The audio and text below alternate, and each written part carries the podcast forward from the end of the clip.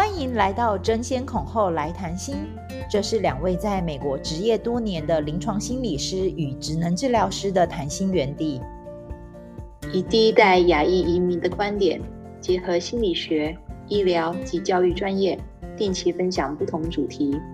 欢迎跟我们来谈谈心吧。嗨，大家好，我是婉珍。Hello，大家好，我是樊培。我们回来了啊！相信大家很久都没有听到我们的声音。哎，婉珍啊，我不知道有没有你的朋友啊，或是有在关注我们节目的听众啊，有没有人问你？我最近有人问我们说，哎，你们这节目是不是你们两个脆了？是不是？我朋友他也也是有问说，哎，怎么怎么很久没听到你们的声音啊？因为他们有订阅嘛，所以而且也可能很习惯每两个礼拜会听到我们，然后就发现，嗯，怎么怎么先生先讲说，嗯。婉珍跟樊培他们两个是不是分手了？然后他太太在旁边冷冷的讲说：“人家在台湾过暑假啦。”然后先生才恍然大悟，这样。对啊，哎，婉珍要不要跟大家聊一聊？我们回去台湾就六月，哎，你们的暑假是六月开始嘛？这一次我嗯算是，哎，我觉得好像是我生小孩以来待最久，在台湾最久，超过一个月。这次回去就是刻意有在台湾待了五个多礼拜，快六个礼拜，然后。也是有一很也很多感触啦，主要是陪家人，然后也见见老老朋友，然后带孩子去台湾一些地方去去参观、去感受、去去体验等等之外，其实很多时间也是觉得，嗯，感觉应该要多一点时间陪陪家人。其实你说陪，好像也没有。特别带他们去哪里？可是好像就是在像在我妈面前，就是出现，每天都出现，然后 吃她煮的东西啊，哎，那种感觉就好像觉得就她会觉得很开心，那我会觉得比较安心，好像觉得作为一个女儿，好像我有尽到一个为人子女的那种责任。对，就是你妈的好手艺，终于有人可以来品尝啊！对，我妈，我是照顾，真的是回去有点是当女儿 again 那种感觉，就是在是在家当公主吧。嗯呃，公公主是不敢当了，但是就觉得哇，就是女儿，就是完全就我就回台湾，回台南，就是完全没有进厨房，因为我妈也不想我进厨房，所以她就说你你你你在那边会给我压力，你就去客厅坐在那边看电视，所以就有点过着那种很废啊，然后像女儿，可是又觉得嗯，可是我是妈妈，是不是要帮小孩做点什么事那种感觉，然后不知不觉就是五个多礼拜就这样混过去了。哎，樊培，你是你也待，你也是待很久，对不对？你是每一次回台湾都待超过一个月？假因为工作的关系，所以我都有寒暑假可以带孩子回去。嗯、这次也是我们比你们晚放假，所以我们其实大概是六月底七月初才回去。嗯、那但我们这次选择就是跟公婆家借车啦，所以就是从、嗯、这样就可以开车，机动性比较高，就两边跑。因为工作的关系，我现在回去还其实还需要 work from home。所以其实我们白天也没有真的跑到哪里，但是就是也是一样，跟婉珍很像，就是陪陪家人啊，吃吃饭。然后我最常逛的就是百货公司的美食街，很常去百货公司吹冷气、吃 美食。嗯、但我一定要稍微抱怨一下，我觉得那个台北的那个美食街，他就会写那个什么呃，写那个虱目鱼肚粥。我必须讲，那个真的是很像山寨版，跟台南真的是没办法比。就是里面我竟然看到有鱼丸，我简直无法置信，怎么会有石目鱼肚粥里面会有鱼丸这种东西出现呢？你是在台北还是很想念台湾的美食？怎么台南的美食？对，像我在台北，我就绝对不会点那种什么嘉义火鸡肉饭、台南蛋仔面，因为就是以前曾经有上当过，就是做起来就是。被我嫌的要死，一点都不像，然后又很贵。台北物价本来就比台南还要贵嘛，所以哦，那个分量又比较小，又比较贵，然后又又吃的觉得很不满足，这样，所以以后在台，然后在台北就比较少点那种，只要号称是台南叉叉叉的，一律都是直接跳过这样。中间这一次我们刚好有机会，还带小孩去了一趟新加坡，然后刚好我有朋友在那边，所以我们也。就是去拜访了朋友啊，然后带孩子去看一下新加坡这个城市。那这个国家不是城市，虽然它很小，我觉得从它的那个樟宜机场就是一个，它起来大家有机会真的是可以带孩子去看看，或是自己去旅游观光一下。因为我们那一天，我记得我们有一天就是最后一天要离开的时候，我们发现很多小孩子都在呃，而且是。不同年纪的孩子，就是从国小到国中都有，就一直在机场游荡。后来我才知道，他们户外教学就是会带他们去机场一日游，因为他们机场真的很好玩，就是里面有瀑布啊，然后有造景，然后还有什么溜滑梯。这这我们大概我们那时候因为时间行程太赶，所以我们都没有玩到。但是真的很适合观光，就是光那个机场走来走过去。如果我没记错，它好像是。号称亚洲最大的机场之类呀，而且感觉这种国际外交做的很到位，因为其实观光客第一站会抵达的就是机场嘛，然后就给人家一个很好的印象。嗯，对，还蛮特别的。然后我们我觉得新加坡很有趣，是因为它这是我们那五日游粗略的粗略的观察啦，就个人的观察，他们其实因为融合很多文化。就是你看到在那边看到印度人啊、马来西亚人、印尼人，然后还有华人啊，其实外国人也都蛮多的，所以就非常的，我觉得非常的国际化。那刚好我一个好朋友在那边任教，他之前也是孩子在美国待过啊，台湾在不同国家待，然后再过去那边。呃，定居，然后他就在，他也在分享，就是说，哎，新加坡其实是一个非常一个国际的大城市的小缩影，所以你会在那边看到世界各地不一样的人，还有吃到不一样的食物。嗯、那我一定要跟大家讲一下一个非常有趣的，我第一次在那边体验，就是我们所谓的 Singlish，我不知道大家有没有 听过，嗯、就是 Singapore 加 English 吗？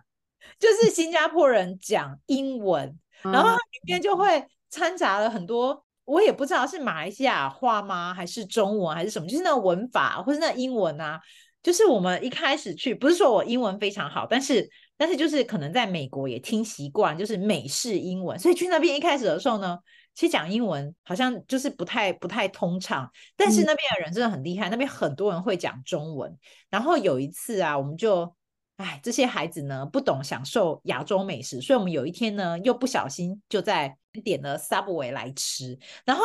我们一开始，然后是一个印度小哥在跟我们服务，然后旁边其实反而有一个很像华人，就是看起来比较像亚洲面孔。我们想要跟他讲中文，然后他听不懂，他竟然把那个印度小哥推出来。那印度小哥从头到尾跟我们是讲中文，中文可能是他们的官方语言之一哦，因为就是太普及了在那边。感觉对啊，感觉那边的人或多或少都会讲一些中文，然后一些英文，所以其实是一个还蛮友善的一个地方。对，那我是这一次是选择都留在台湾本岛。那本来之前也是计划说要去澎湖啊，或者是去其他周边的地方，后来真的是觉得很热，然后一到台湾就觉得哦，那个热气逼人，然后。一开始也没有事前规划，所以所以就想说，那就在台湾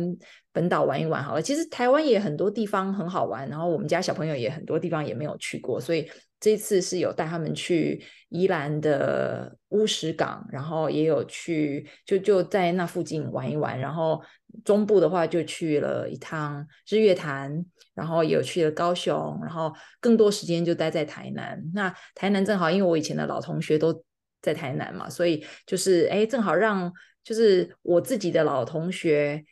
我们的下一代也变成了好朋友，所以就觉得还蛮蛮有趣的。就是他们小朋友在聊天，那我跟我同学在聊天，那我们在话家常。他们有时候听到我们在聊天的时候，小孩就问说：“哈，你们在说谁呀？你们在怎么样？”然后就就觉得那是很有趣的一个经验，所以。以前在对以前以前可能大家我就是一个阶段一个阶段，然后可能我们大家也是失联了好一阵子，然后因为我们孩子的关系又重新联络上，所以就会每天约去游泳，然后我们也去了一趟故宫南院，然后我们就就一就我同学开车这样，然后就有点小型的同学会兼 play date 兼 one day trip，所以其实挺好玩的。对，这个是最棒的，就是大人又可以聊天聊得尽兴，小孩子也可以一起玩。其实想跟樊培分享，然后也跟听众分享是，是因为这一次回去，然后也跟一些老朋友见面，然后我觉得大家的话题，我觉得可能也是因为我们都步入中年了嘛，然后已经步入中年一阵子，然后就是大家话题讲到后来，就是都会在讲我们现阶段的心境，然后。还有我们的 struggle，我们的一些困境，然后还有一些，比如说我们家里有长辈的话，其实好像就担负起要主要照护者啊，或者次要照护者的那种任务，所以这些话题其实还蛮沉重的。就是哎，发现其实大家都有类似的，多多少少类似的经验，然后其实就是会有一点难过，然后可能是我们身处的地方不太一样。那我跟樊培我们都住在美国嘛，那我来美国已经二十年了，今年已经第二十年了。那觉得哎，好像好像我没有，就是有有那种声音，就是哎，我没有尽到。在家陪伴父母的那种责任，所以那种那种罪恶感，有时候就是在跟他们聊天的那种感觉，就是会会悄悄的升起来。这样，因为看到其实我同学啊，还有我朋友，他们其实很多时候，其实他们就是长照的话题也会出现在我们的我们的对话当中，然后就会讲说，那他们怎么帮父母去申请长照，然后申请很多，因为其实父母老了就有很多的。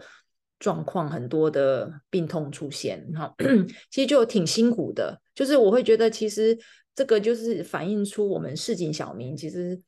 可能我们生活很努力，然后就这一次回去有还蛮深的感觉的。很同意婉珍讲的，因为其实像我这次回去也是啊，因为我奶奶现在年纪大了，就家人其实像我，我爸妈在处理。呃，奶奶的状况啊，然后就是就是，我就说不上来，很着急，然后有时候又觉得没办法，因为就是身体的老化，就像呃，医生就跟我奶奶讲说，哦，她现在其实准备要洗肾了。那其实早在呃很多年前，我爷爷也是洗肾，然后洗了将近十来年，然后看护在家里帮忙照顾。其实有时候光这个话题，就是家人就都会就这样很久。对，对，讨论非常久，每个人的意见都不一样。嗯，这个也是也是朋友，他们也是各式各样的状况。然后有的是因为觉得那空间有没有足够让外劳住，来，然后还有钱，然后要请什么样子的，然后就哇，这是这个感觉。而且如果每个人意见又不一样，如果家里有超过一个人的意见的话，哇，那就是加成的那种，就是还没有决定要做什么，就已经先一番论战跟一番一番讨论了。是的，是的，然后包含这个也让我想到，因为我刚才有提到，就是说我今年去了一趟新加坡，然后刚好有一个朋友的长辈也在，就是在新加坡，他们有请外劳，然后他就在讲说，其实在这个过程当中，其实连在家的家人其实都觉得压力很大，因为他们有时候就会觉得说，那当然新新加坡请的外劳有时候是就是完全就讲英文嘛，那有时候也不见得是呃可以真的可以沟通。对，然后这次刚才婉珍有提到，然后也去拜访了长辈，然后就是我有一个我小时候就是很照顾我一个奶妈，她其实也已经也都八十几岁了，然后每年我都会回去陪她吃饭，然后今年我有发现一个，其实她看到说其实心里还蛮鼻酸，就是。呃，有跟婉珍分享过，就是说，譬如说，我们一定会觉得，就是说，你去百货公司，你走那个手扶梯是很简单，就是脚跨过去，你就可以往下走。可是当你年纪变大的时候，其实你的视觉深度觉都变差了。光你要预测那个脚抬高抬多高，放下去，那个对于其实对很多老人来说都是一个很大的压力。我就记得我那时候扶他，然后我在那个电扶梯上面，我们试了两三次，最后他就跟我讲说。哦，他要去坐电梯，嗯、那我现在就觉得说怎么会这样子？然后后来，但是你慢慢你就想说，哎，真的哎，当人老了到某一个年纪之后，其实他看出去的世界是跟我们年轻人还是不能说自己是年轻人，就是比他们年轻的人 来说，这个世界是完完全全不一样的。所以我们那时候就是哦，去坐电梯，因为电梯是一进一出嘛，就是门开就进去就出来。对，对他们来说压力是不大的。所以就是说，其实感觉就是说，哎，我现在就觉得每年回去啊，其实你会看身边的老人啊，或者阿姨、叔叔啊等等，他们的身体其实是慢慢在凋零，包括自己的爸爸妈妈，其实他们你会看他们就是一年比一年老，他们可能有很多能力啊，就跟我们小时候看到的，像我们这种在外的游子，我们一年只能。一望嘛，就一年回去看望一次。那你每年其实都会比较，其实他们的身体其实一年不如一年。是，我觉得这个这个应该是身为海外移民的人的共同心声啦。那撇开说你跟你原生家庭的关系来讲，就是光是觉得哦，因为毕竟华人文化还是会觉得父母的父母的状况，孩子也是有要。多多少少有照护的责任。那那其实我觉得，我记得我有被嗯，这次回去台南，然后可能邻居吧，邻居的阿伯有就是跟我闲聊，然后他们也是有提到说啊，你妈现在自己住啊，那你有没有想过，她现在状况都很好，那你有没有想过十年后二十年后，对不对？我觉得那个感觉好像就是会不经意的提醒你，就是会提醒你说，嗯，那你有没有为未来来做打算？那我觉得。可能也大概人家只是就是，我觉得台湾人很很有人情味的一点，就是把你的事当成是他的事，但是有的时候又觉得很爱管闲事，就会觉得，可是当你觉得他想要管你的时候，他其实也不见得真的要帮你，他可能只是想要探听你会怎么回答这样，所以这个也是我会觉得啊。也是，到底要怎么回答才是一个一个让人家满意的回答？所以有时候我通常遇到这种问题，就是笑笑不回答，就是会觉得那你要我怎么回答呢？就是当然我也没有，因为我也不是没有想过这个问题，对吧？然后，但是我现在也没有办法有一个很明确的答案。那有时候有点是，你就边走边看吧。然后就像刚刚反培讲的，就是我们现在能做的，就是在我们有能力的范围、有限的时间，我们。自己给自己的的规划就是每年暑假带孩子回去台湾，然后让孩子跟祖父母亲近，然后我们自己也陪陪自己的父母亲。我觉得这个是我们现在能做的。至于未来怎么规划了，Who knows？就是有可能孩子长大了，我决定要搬回台湾，那也有可能我会觉得，可能台湾我觉得住起来已经不是我当时想象中的。这个也是一个，反正也是一个无解的答案啦。刚才婉珍提到啊，就提醒了我，其实我们今年回去啊，我们做了一件事。我没有做啦，算我先生好了。我们就是我们回台北的家嘛，那是我公婆婆的家。那因为毕竟那房子其实也住了二十来年了嘛，那其实相对之下，里面一定有很多东西其实都旧了。所以我们这一次特别请了设计师来，然后帮忙把那个厨房啊，就是他们其实比较会使用到厨房跟那个卫浴啊。全部重新 renovate，就是就是重新做调整，因为就像刚才婉珍讲，十年之后没有错，隔壁的隔壁的叔叔阿姨可能很鸡婆的，算是提醒好了。我们这一次回去就在想，哦，有可能我们现在长辈他们年纪可能七十七十出头，对不对？七十几，那十年之后呢？八十几的时候，对不对？那时候可能他的生活的空间呐、可能就不像现在，现在这就房子也会老嘛，十年之后房子会更老。然后你的生活空间，如果你决定在这个地方就是度过你的余生的时候，那是不是生活环境也需要做适度的做调整？所以，我们这次也在就是请了设计师，然后也思考了，就是说哦，如果之后包含刚才讲的，譬如说长期照护的部分，或是你的生活环境怎么样调整？譬如说，呃，厨房它的那个。呃，收纳空间，或是它的柜子怎么放啊，或是包含浴室啊，是不是需要再加个无障碍的一个栏杆啊，或是厕所空间要怎么摆位啊，等等。我觉得这个也是，就是说适度的做房子室内的调整啊，其实也是非常重要的。对于尤其是对于老人家，帮他们准备呃未来生活环境的安全性，也是值得就是提前做考量的。你讲到重点了，其实我觉得晚辈都很愿意做这件事情，可是有时候 长辈不愿意放手，就是他很不想要你插手管他的，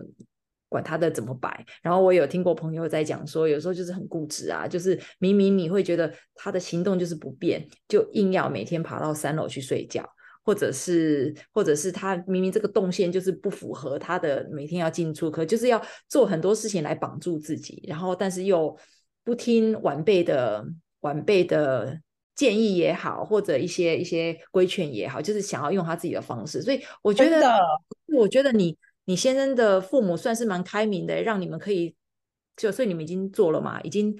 现现在正在进行中，没有大家完全搞错。我一定要跟大家讲，你知道这件事我们讨论了多久吗？其实这件事已经讨论了十年了，所以、哦、所以误会了，我误会了，原来如此。对，十年。然后我要跟大家讲一个最有趣，我之前有听到有一个长辈啊，他就住住在加拿大，我们一个远房亲戚，算叔叔好了。那叔叔呢，他其实已经高龄快八十了。然后呢，因为在加拿大大家知道，就是有时候冬天是非常冷的。然后他其实头发，当然年纪大，你可能可能就是头发也没有剩下几根。然后你知道吗？他洗完澡之后啊，他就蹲在地上，用地上的那个那个暖气孔来吹他的头发。那有一次，有一次我们的那个 cousin 回去之后，他整简直无法置信，他就跟他爸爸讲说：“你为什么连吹风机吹头发？”连吹风机都不愿意拿出来用。他说不用不用，这很方便，我只要头低下去就有热气就出来，就可以把吹头发吹干，而且我也没有几根头发。他们因为这样才闹了家庭革命。所以我要讲就是说，哎、欸，其实我很讲没有错。其实有时候我觉得人到了某个年纪呢，其实不喜欢变动的。不管是那个是再怎么不方便的方式，他还是觉得是最方便、最可行的一个方法。没错，没错。而且就是这种，就是也是回去跟跟妈妈住、跟长辈住，就是你会看观察到他们有一些习惯，就是我们从旁人看起来就觉得啊，那何必就是为了这个，就是就是觉得我们如果以我们的客观角度来讲，就是觉得。啊，你如果稍微改变一下，其实生活会便利很多，而且它其实也不会影响到很多很多改变。但是对他们来讲，他们就很执着那一点。那有时候就是得要咬着牙，就也尊重他们的决定，但是也觉得也是不忍心看到他们 suffer 啦。但是我觉得有的时候就是跟长辈住啊，其实我体验到一点，有时候就是彼此尊重。给彼此一个做空间去做他们认为是对的，那可能对我们来讲未必是对的，可他们就是有他们的一个一个方式。所以哦，原来听到你在讲说，原来你们是讨论了十年，让我觉得好好吧。那我我们有朋友那个才去年才刚开始，好了，跟大家辟了这么多，要回来讲我们的 podcast 了，update 一下，因为小孩子回去上学了，我们终于开始回到正轨。啊、呃，婉珍跟我都回去上班了。那今年我换了新学校，所以我要开车开得更远，去新的学校。那我相信婉珍也也有新的个案啊，就是嗯，就我还是继续个案要接。对，我的生活其实跟嗯去年没有什么太大的变化，就是继续继续自己职业啊，自己开个小 studio，自己工作室，然后接个案等等，然后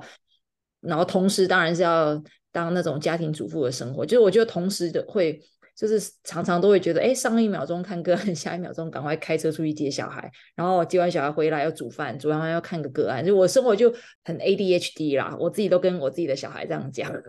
我小孩都会讲说什么 ADHD 可以用这样用的，我说对啊，我在形容我的我的生活就是很很 truncated，很很切结，就是一块一块一块一块，但是是我觉得忙碌，但是我觉得是。我觉得是开心的，就是我觉得我可以兼顾到两个都是对我来讲都重要的事情。对，那就现阶段就把现阶段的日子过好。所以这是现在这种当同时职业妇女兼妈妈角色，真的。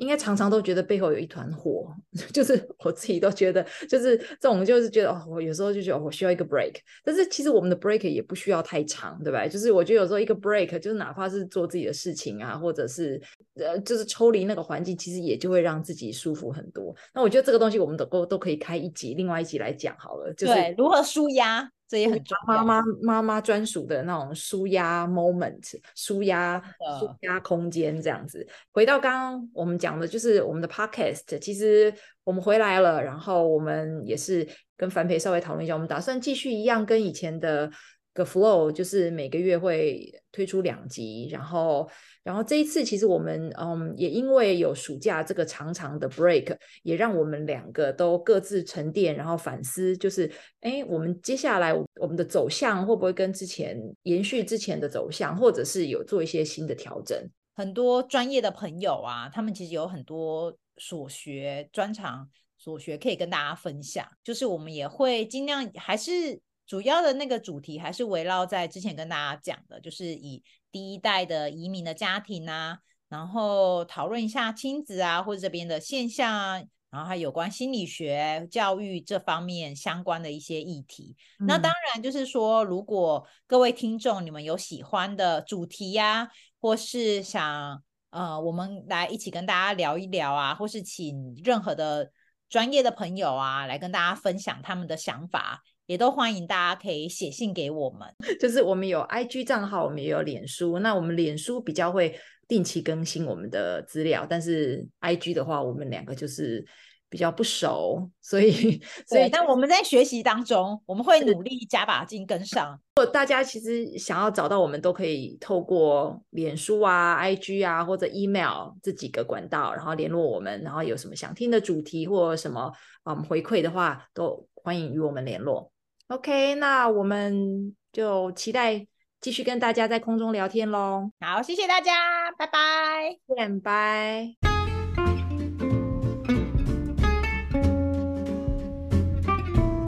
如果您对我们的节目有任何问题与感想欢迎大家到我们的脸书 ig 或是 podcast 平台留言与我们互动我们将会在节目中一一为大家解答。